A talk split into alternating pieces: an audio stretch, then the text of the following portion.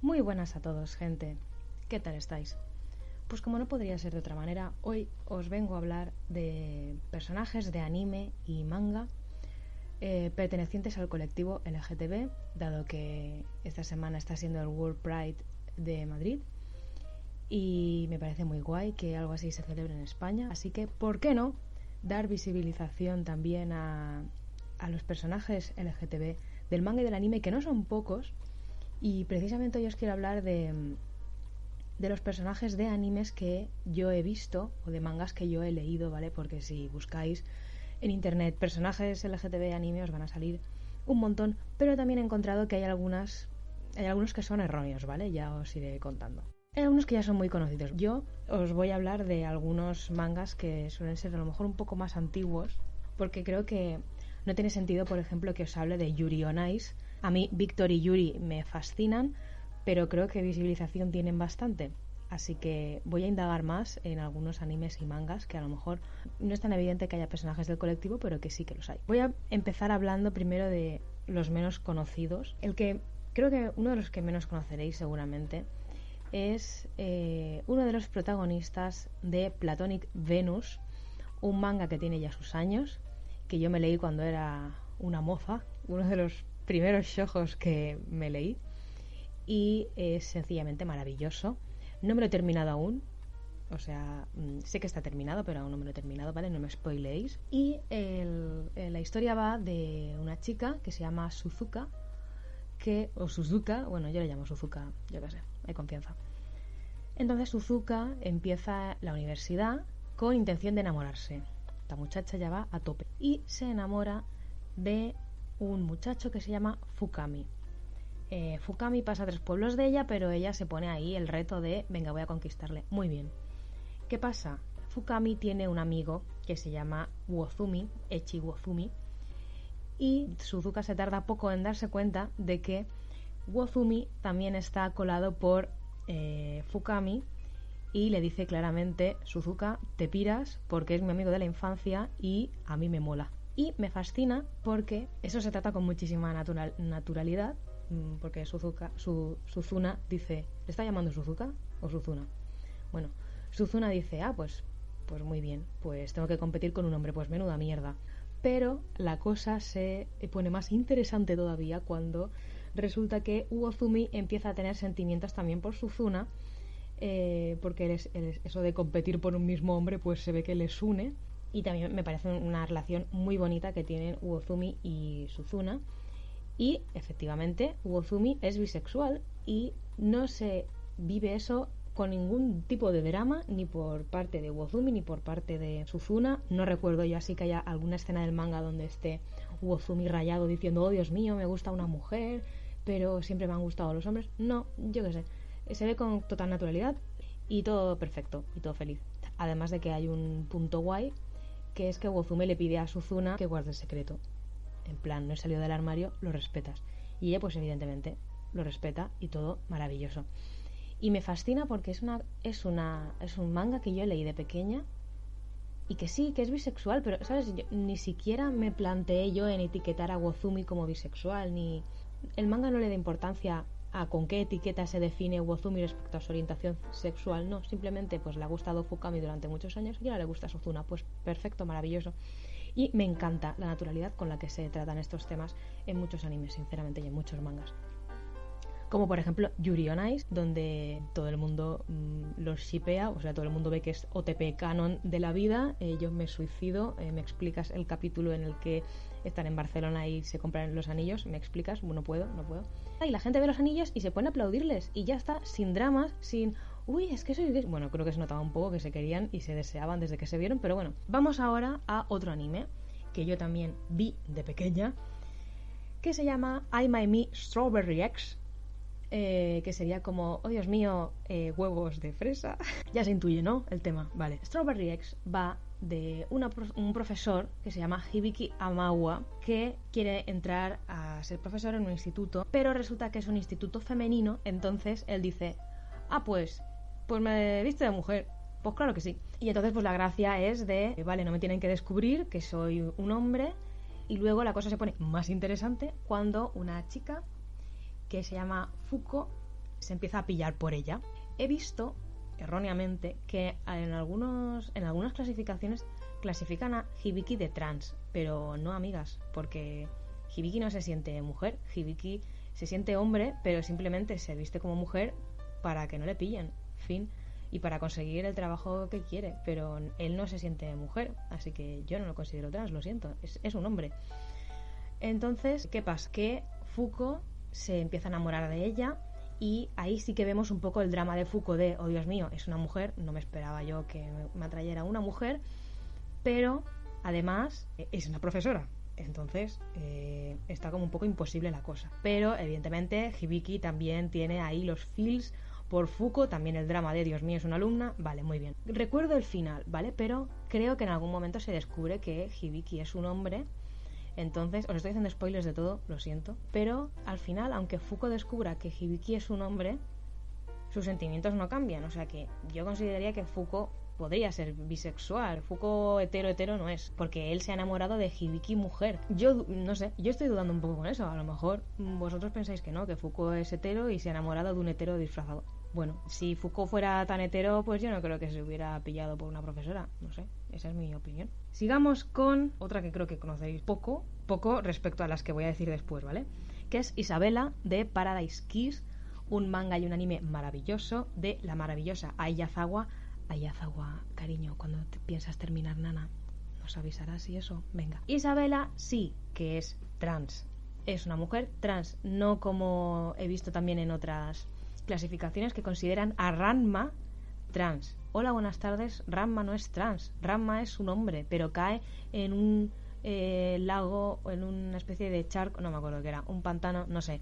Cae en unas aguas mágicas y por eso cada vez que se moja con agua fría o caliente, no me acuerdo cuál es, eh, se convierte en mujer. Fin, pero él no se siente mujer.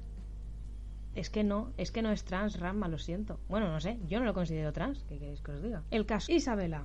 Es una mujer maravillosa con un estilazo. Es un personaje secundario, eso sí, no lo he dicho, es un personaje secundario, pero que ayuda mucho a la protagonista y a todos los del grupillo. Y no, no hay nadie que le haga preguntas impertinentes, ni no entiendo esto, y no entiendo por qué eres así, y eres mujer, y por qué no te puedo llamar con tu nombre de antes. Pues no. Es una mujer y quiere que la llamen Isabela. Y si no la llamas Isabela, pues eh, se va a enfadar contigo. Es, tengo que reconocer que creo que es uno de los pocos mangas donde he visto a una mujer trans o alguien trans. Sigamos. Vale, aquí ya estamos tocando temas sensibles. No, creo que ya es de sobras conocido Sailor Moon con eh, Sailor Urano y Sailor Neptuno. Vale, muy bien, maravilloso. Pero, a ver, aquí hubo polémica porque en muchos países se censuró que sentían atracción amorosa y las pintaron de primas o de hermanas o algo así, con lo cual la relación aún se volvía más turbia no lo veo que tratasen el tema con tanta naturalidad porque sí que es verdad que al, recuerdo que cuando apareció Sailor Urano, las demás Sailors se quedaban como muy locas, o sea, se comportaba de manera más masculina, entre comillas, y vestía de manera más masculina, entre comillas, pues confundía a las demás Sailors y eso pues, en fin. Era curioso porque eso también sucedía con Utena, que yo soy fan de Utena, lo voy a repetir en cada vídeo seguramente espero que no. Eh, Utena es como la reina de la escuela, todo el mundo le dice que es muy guay y, y Utena, pero Utena se siente mujer, o sea, Utena es mujer y se siente mujer y todo el mundo feliz, pero como simplemente por usar el uniforme de, de chico, ya las demás chicas están como tratándole como si fuera el fucker de la clase. Con Utena sí que es verdad que eh, hay un poco más de conflicto en el sentido de por qué te vistes así, por qué necesitas vestirte así, eh, eres un chico o eres una chica, no hay como más preguntas y ella dice, pues mira, me he visto cómo me sale del... pero soy una mujer, fin. Vale, ¿qué pasa con Utena? Pues que, a ver, todo el mundo sabe la relación que hay entre Utena y Himemi. Himemi ya me cae regular, no me la mencionéis. Y habéis visto la peli, pues queda como más que claro en el... ¿Sabes? En, el anime puede decir, mm, eh, bueno, eh, son muy amigas. Bueno, ya, si tú quieres pensar que son muy amigas, vale, pero que no. Te digo ya que no. No he leído el manga, eso tengo que decirlo. No sé si hay variaciones, pero bueno, en el anime se ve clarinete. Yo creo que en Utena hay bastantes personajes LGTB. Dentro de lo confuso que debe ser el mundo de Utena. Yo creo que sin ir más lejos, Utena es bisexual porque se siente atraída por el príncipe al que persigue y tal. Y ahora los que no sabréis de qué va el argumento de Utena os habéis quedado un poco pillados, pero bueno, digamos que Utena se siente atraída por un hombre que conoció desde pequeña y va, digamos, en busca de ese recuerdo y en busca de, encontrar a su príncipe, entre comillas, ¿vale? Utena está enamorada de ese príncipe y lo dice y lleva el anillo que lleva en la mano es para volver a encontrarse con él y lo dice abiertamente y se la suda que alguien no lo entienda. De hecho, hay capítulos donde Utena se ve claramente que tiene cita, o sea, no quiero spoilear más, pero Utena se ve que tiene una cita con un hombre y ese hombre la seduce y Utena está muerta. Pero mm, a la vez también mm, llega a sentir atracción por, por Anshi Himemi. O sea, yo creo que Utena se considera pues Yuri, porque, vale, sí, los las personajes principales eh, tienen una relación y son dos chicas, pero mm, Utena en sí yo la considero bisexual. Y a Jimemilla yo también la considero bisexual. A ver, Jimemilla es que me da un poco de pereza porque es que parece que ni siente ni padece, ¿vale? Pero yo creo que Jimemilla a lo largo del anime se ve atraída tanto por hombres como por mujeres, o sea, como por Utena, por ejemplo. También es que Jimemilla, como es así de me da igual la vida y es así de pasiva, pues no sé hasta qué punto esa atracción que siente por los otros hombres o por las otras personas que no son Utena, no sé hasta qué punto esa atracción es real o simplemente se está dejando manipular. Pero bueno, lo dejamos ahí en, lo dejamos en stand-by, ¿vale? Pero yo creo que Utena sí. Vale, otros personajes que hay LGTB en Utena. En primer lugar, Yuri, la de pelo naranja. Descubréis por qué, pero tiene un bollodrama bastante intenso. Y Yuri también eh, llama bastante la atención, o sea, está bastante claro que le gusta una chica, pero poco se habla de Touga y del otro hombre que ya se verá a fines de los capítulos, que tampoco quiero spoilear, ¿vale? Pero mm, Touga es como también el seductor nato y que se intenta seducir a Utena, intenta seducir a todo lo que se mueve, básicamente, a todas las mujeres que pilla. Pero mm, Touga tiene momentos muy gays. O sea que yo creo que Touga también es bisexual, que me parece muy bien, pero que, no sé, la gente no lo ve tanto como a o sí, pero yo es que claro, cuando escucho a alguien hablar de Utena, ah, sí, Utena y Jimemilla, o la Yuri, que, que, a mí me parece fascinante el personaje de Yuri. Touga me da un poco más de asquete, pero Touga es bisexual, lo siento. O sea, mmm, quien no lo quiera ver, pues está ciego.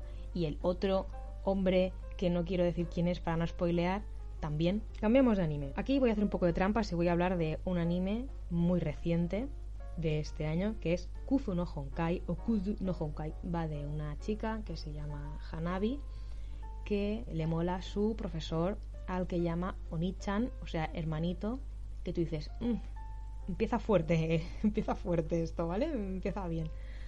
Eh, pero ¿qué pasa? Que a Onichan le gusta la profesora de música y ve que tiene un amor no correspondido, para variar, porque es que si no, no habría argumento. Entonces conoce a un compañero de clase que no recuerdo cómo se llama ahora este muchacho, y a ese, a ese muchacho le mola la profesora de música. Entonces dicen, vaya, tenemos los dos un amor no correspondido. ¿Qué vamos a hacer? Pues vamos a hacer como que salimos, como que somos novios, como que nos tocamos y eso, pero pensando en el amor no correspondido de cada uno.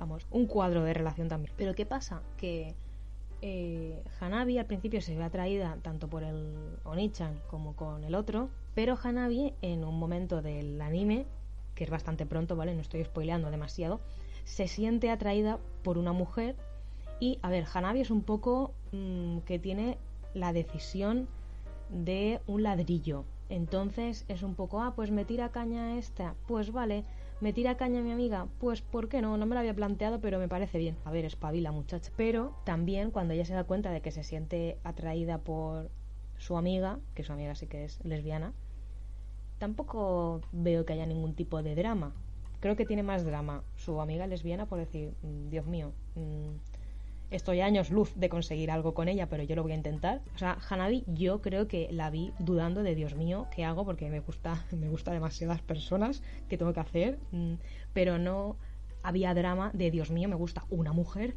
y me gusta un hombre, no puede ser, eh, ¿qué está pasando? No quiero admitir que soy bisexual, drama.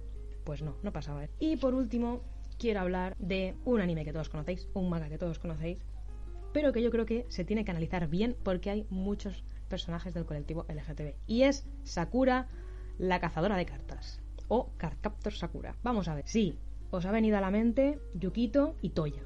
Lo sé. y es real. Es más real que, vamos, que el aire que respiráis.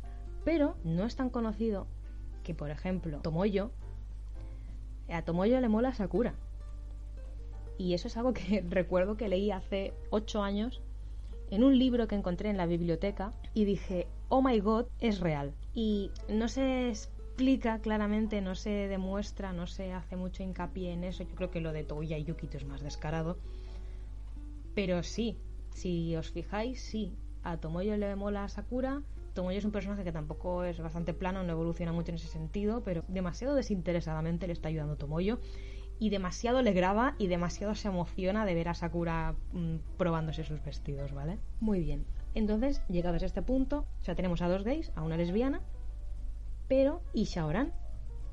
¿Qué me decís de Shaoran? Porque vale, sí, Shaoran y Sakura, muy bien. OTP, Canon, lo que queráis. Pero ¿No os acordáis de que Shaoran al principio, cuando conoce a Yukito, se sonroja muchísimo y se pone súper nervioso cuando está con él? No sé hasta qué punto se llega a explicar si eso es porque notaba su poder o algo. O sea, como que Shaoran llegaba a notar que Yukito tenía ahí poderes místicos de estos de Cloudreed, pero es que yo creo que tampoco hay muchas dudas. Claramente Shaoran se sentía atraído por Yukito y que entonces Shaoran pues podría ser bisexual tranquilamente. Y hasta aquí el podcast de hoy. Espero que os haya servido para descubrir animes y mangas nuevos. Muchas gracias por haber escuchado hasta aquí. Te quiero y nos encontraremos en el siguiente podcast si Dios quiere. Adiós.